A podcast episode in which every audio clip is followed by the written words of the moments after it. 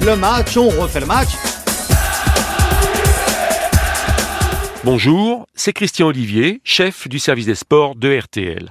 Dans ce nouveau numéro des archives d'Eugène Sacomano à la présentation de On refait le match, retour sur la victoire de Sochaux face à Marseille en finale de la Coupe de France 2007.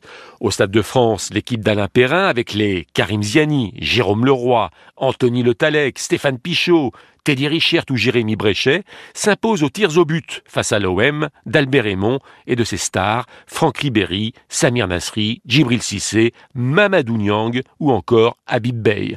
Le score était de 1 partout à la fin du temps réglementaire, deux buts partout après la prolongation. Comment cette finale a-t-elle pu échapper à l'OM qui a mené à deux reprises grâce à Cissé? Quelles étaient les clés de la réussite socialienne Retour 15 ans en arrière.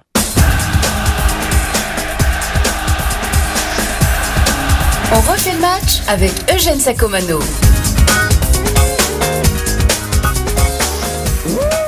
On refait le match, on refait le match avec l'affiche fantastique de samedi, c'est-à-dire la finale de la Coupe de France, Sochaux-Marseille. Sochaux-Marseille, donc Sochaux, la griffe du Lion ou les griffes, puisque les Sochaniens ont remporté aussi la Coupe Gambardella. Deux finales le même jour, c'est pas mal tout de même. On parlera essentiellement de Sochaux et de l'OM dans ce On refait le match, car l'actualité autour de ce match n'est pas très importante, donc on va consacrer l'info là-dessus avec Gilles Verdès du Parisien. Salut Gilles. Bonsoir Eugène. Salut. Avec Claude Askorovic. Salut Claude Askorovic du Nouvel Observateur. Bonjour Eugène Sacomano de RTL, de LCI et d'autres lieux. Je vous fais pas dedans.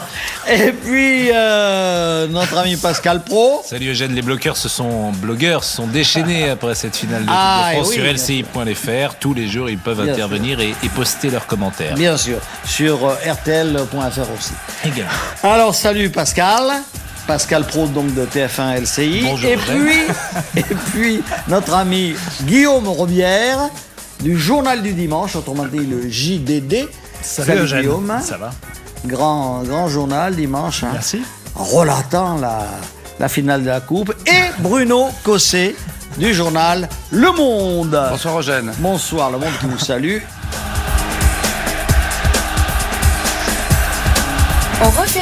Avec Eugène Sacomano. Et on va parler de cette finale Sochaux-Marseille. Une finale qui, au niveau du jeu, n'a peut-être pas été euh, extraordinaire, mais sur le plan du spectacle, elle a ravi tout le monde. En tout cas, moi personnellement, ça m'a enthousiasmé parce que euh, au football, il faut aussi du spectacle.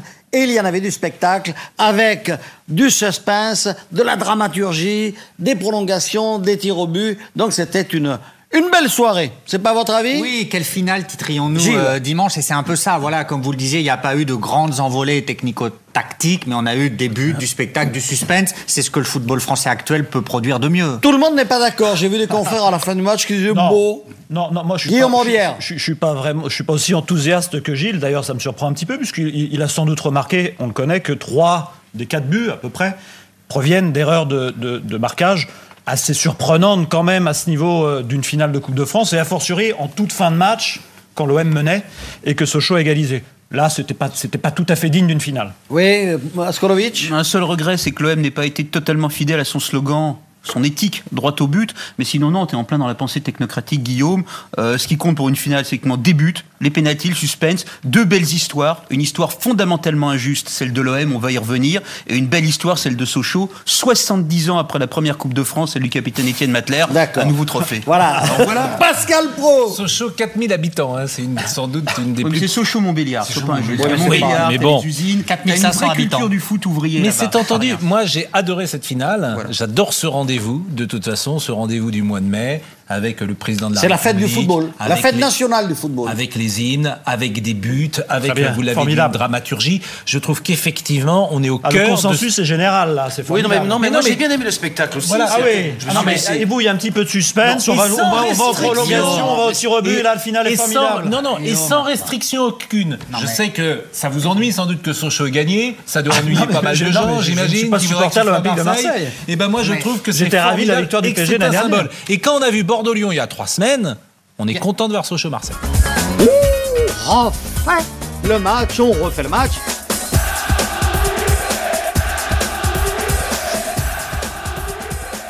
On parlera tout à l'heure des personnages de cette finale. On parlera de Zubar, on parlera aussi de Nasri, on parlera euh, de Leroy, on parlera de, de tous ces gens-là. hein. on fera des petits, pas des portraits, mais on parlera de ces gens-là. Et puis, d'abord, on va, je vais essayer de vous demander, si j'arrive, pourquoi Sochaux a gagné cette finale? Pourquoi et comment? Alors, vous avez des réponses? Je pense, Bruno pense- Fossé. Je pense que Marseille était cuit. C'est-à-dire, physiquement, Marseille, ils en pouvaient plus. On a commencé à le sentir quasiment vers la fin de la, de la première mi-temps. C'est formidable sentait- quand même. C'est pas de la faute de Sochaux. Non, Si non, Sochaux non, a gagné, c'est parce que Marseille secondes. était cuit. Ah, la, la mauvaise foi, ils sont Mais deux. non, mais c'est pas une mauvaise Non, foi, mais c'est c'est ce mais que c'est un vous premier. dites. c'est- C'est-à-dire que je pense pas que ce soit sur l'organisation tactique, parce que certains mettent en cause l'organisation tactique de, de, de Camille qui a en place, euh, mis en place Albert Raymond. Je pense qu'à un moment donné, l'organisation de Sochaux était meilleure, ils étaient plus frais. Et Moi, que- je vais vous dire que tactiquement, Bruno, Oui, je savais c'est que quand vous même étiez une pas d'accord. grosse erreur de Marseille. Parce que quand on a vu ce match sur place, comme moi, quand on l'a revu, on s'aperçoit qu'il y avait deux grands boulevards. Il y avait deux Champs-Élysées, un à droite, un à gauche. Celui de droite, le roi était tout seul, il se baladait. Celui de gauche, il y avait souvent Ziani, il se baladait aussi. Moi- Alors comment, à ce niveau, Peut-on faire de pareilles erreurs alors que 15 jours avant, on avait vu la force de ces types-là, leur talent? Et là, on laisse le roi qui a tout fait sur le côté c'est droit. pas hein. lundi dernier, on avait expliqué les données tactiques euh, du match. hein. On avait dit à Albert Raymond comment il fallait qu'il gère les Sochaliens. Si Enfin, vous, si me lui, permettez, lui apprendre à, si vous me le permettez, Albert, si vous me permettez, Mais c'est les joueurs sur le terrain, je crois. Si vous me permettez, Eugène, le match de championnat avait été une réplique, une réplique assez juste du match de Coupe de France? Pourquoi? C'est vrai que Marseille avait gagné, mais Sochaux, d'une certaine manière, avait fait pas mal le jeu. Et Marseille avait fait la différence sur quoi? Sur ses qualités euh, individuelles, Individuelles. sur ses exploits individuels. Et qu'est-ce qui s'est passé au Stade de France l'autre soir? L'ami euh, Franck Ribéry, il n'y était pas ce jour-là, et il y avait moins de qualités individuelles potentiellement qu'à 15 jours. Alors, on a Donc l'équipe la plus entreprenante a gagné.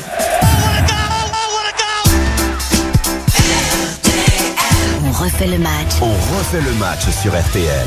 On a vu par exemple des joueurs euh, comme Taïwo, comme Bey, qui habituellement euh, font quand même le piston, attaquent mais défendent. Ah bah là, ils ont moins défendu. Oui, c'est vrai, Eugène, mais vous avez, vous avez pas tort. Mais en même temps, il y avait, on sait qu'il y avait deux joueurs majeurs dans cette finale, et les deux étaient à Marseille. C'est Nasri et Ribéry. Il y en a qu'un qui a été bon, c'est Nasri. Ribéry est passé à côté de sa finale, comme l'an dernier face au PSG. Avec un joueur de cette envergure-là, à son niveau, je pense que ça suffisait à Marseille pour battre Sochaux. Il se trouve qu'il a été en dessous, très largement en dessous de ses qualités. Justement, ça devient un problème, Ribéry? Pourquoi Bon, à la Coupe du Monde, il a été parfait. Depuis, c'est vrai qu'il il a des jours sans. Hmm. Il a des jours où il est extraordinaire, et puis il y a des jours où il loupe complètement son Il y a match. surtout un truc Parce révélateur. qu'il n'est pas fini parce Parce- qu'il n'est pas fini, parce qu'il n'est pas monté en puissance, parce qu'on lui a beaucoup demandé, trop, parce qu'il n'est pas forcément géré physiquement, psychologiquement, tactiquement. Je parle pas de psychologie, non Pascal, ça l'énerve. Mais enfin, ça joue aussi.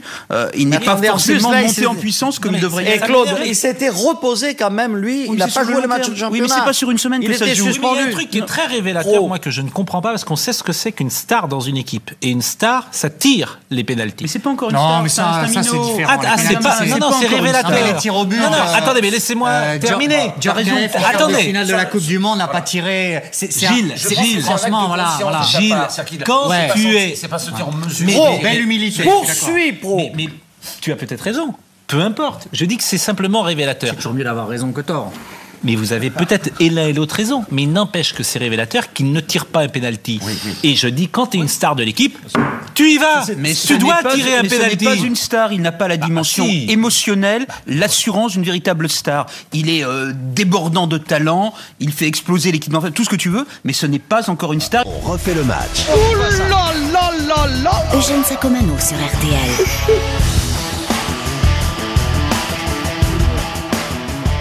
Là, on revient quand même un peu à Sochaux, à la façon dont Perrin, qui avait tenu compte du match de championnat, a géré ce match.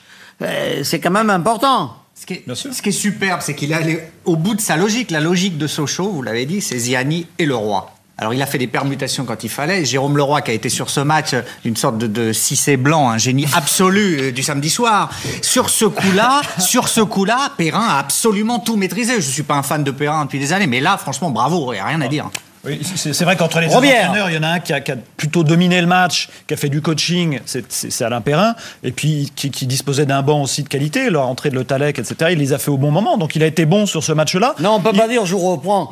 Il a, il, il disposait pas, au contraire d'Aimon, d'un banc d'une très grande qualité. euh, Anthony hein. Le Talec n'est pas un mauvais joueur quand même. C'est pas preuve, une. il est- il est- Comparer il est les deux bancs, C'est lui qui pas- marque, La, mais domina- bon. la, la- la supériorité de Marseille n'est pas, est pas flagrante sur les. Notre sur- correspondant sur les bancs. euh, d'RTL à, à Sochaux, qui voit les matchs régulièrement, m'a dit la faiblesse de Sochaux au départ du match. Après, il change peut-être d'avis. Alors, Il c'est la faiblesse du banc par rapport à celui de Marseille. T'as le le il y avait quand même Pagis sauf- qui n'est pas rentré, il y avait Rouma Voilà. qui est rentré, Ah bah oui, mais il y avait... bon. à, charge de- à charge pour l'entraîneur de savoir utiliser le banc dont il dispose. Oui. Manifestement, Perrin l'a mieux fait samedi soir. Et juste un tout petit point, il avait compris quand même qu'avec des joueurs comme Nasri et comme Ribéry, à son meilleur encore, euh, euh, il, faut, il faut assurer la couverture au vélodrome en championnat. Si, vous, si un joueur comme Ribéry qui fait du 1 contre 1 et qui passe euh, systématiquement quand il est en forme, si vous n'assurez pas la couverture derrière, c'est une occasion de but. Ils ont compris deux, trois choses comme ça. Pro. Je voudrais quand même qu'on s'attarde un peu sur Sochaux. En 2004, Sochaux gagne la Coupe de la Ligue. Dans l'équipe, il y a Benoît Pedretti, il y a Pierre-Alain Fro, il y a Oruma, il y a Mathieu, il y a beaucoup de joueurs qui ont quitté depuis le club. Trois ans plus tard, avec une nouvelle équipe, avec des nouveaux jeunes, Sochaux arrive encore à gagner la Coupe de France. Pas forcément des nouveaux jeunes, hein, mais avec des... c'est pas un Bon, en tout cas avec des nouveaux joueurs. Oui. Ce que je veux vous dire, c'est que Sochaux réussit en trois ans en, en gagnant deux titres, ce que l'Olympique de Marseille depuis 1993 n'a pas réussi à faire. On parle, je comprends que Jean-Claude Plessis de temps en temps nous en veuille sur le thème vous ne parlez jamais de Sochaux.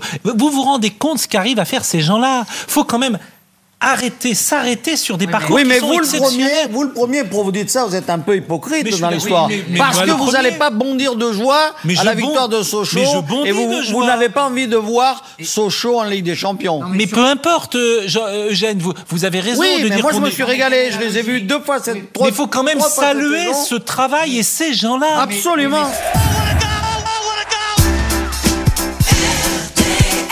À une exception près, le FC Sochaux-Montbéliard enchaînera ensuite les saisons galères en Ligue 1 et sera relégué en 2014. Il n'est jamais parvenu depuis à quitter la Ligue 2. Merci d'avoir écouté ce grand moment de radio signé Eugène Sacomano. Si vous avez aimé, n'hésitez pas à en parler autour de vous, à le partager. Retrouvez On refait le match sur l'application RTL, rtl.fr et sur toutes les plateformes partenaires. Quant à moi, je vous donne rendez-vous tous les samedis de 18h30 à 20h dans On refait le match. À très vite.